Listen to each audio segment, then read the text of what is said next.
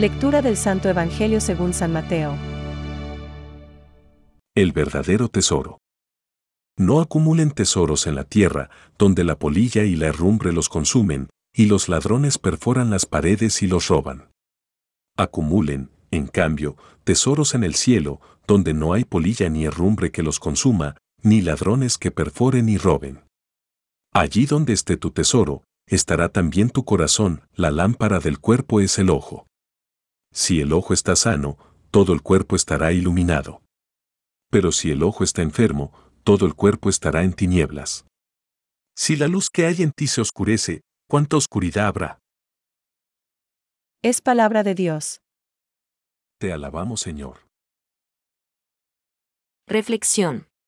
Amontonaos más bien tesoros en el cielo, donde no hay polilla ni herrumbre que corroan, ni ladrones que socaven y roben.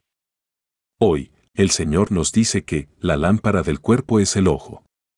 Santo Tomás de Aquino entiende que con esto, al hablar del ojo, Jesús se refiere a la intención del hombre.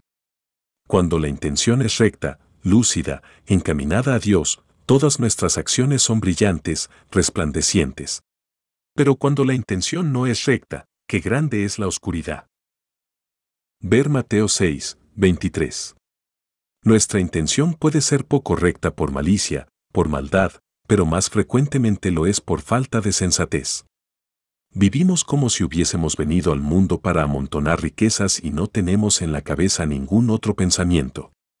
Ganar dinero, comprar, disponer, tener. Queremos despertar la admiración de los otros o tal vez la envidia.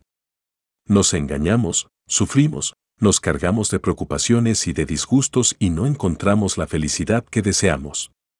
Jesús nos hace otra propuesta. Amontonaos más bien tesoros en el cielo, donde no hay polilla ni herrumbre que corroan, ni ladrones que socaven y roben. El cielo es el granero de las buenas acciones, esto sí que es un tesoro para siempre. Seamos sinceros con nosotros mismos, en que empleamos nuestros esfuerzos, cuáles son nuestros afanes. Ciertamente, es propio del buen cristiano estudiar y trabajar honradamente para abrirse paso en el mundo, para sacar adelante la familia, asegurar el futuro de los suyos y la tranquilidad de la vejez, trabajar también por el deseo de ayudar a los otros. Sí, todo esto es propio de un buen cristiano. Pero si aquello que tú buscas es tener más y más, poniendo el corazón en estas riquezas, olvidándote de las buenas acciones, olvidándote de que en este mundo estamos de paso, que nuestra vida es una sombra que pasa, ¿no es cierto que, entonces, tenemos el ojo oscurecido? ¿Y si el sentido común se enturbia, qué oscuridad habrá?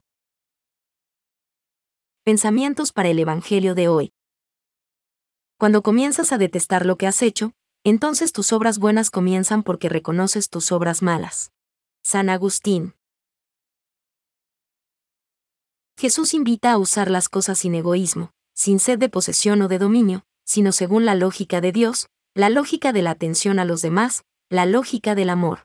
Benedicto XVI.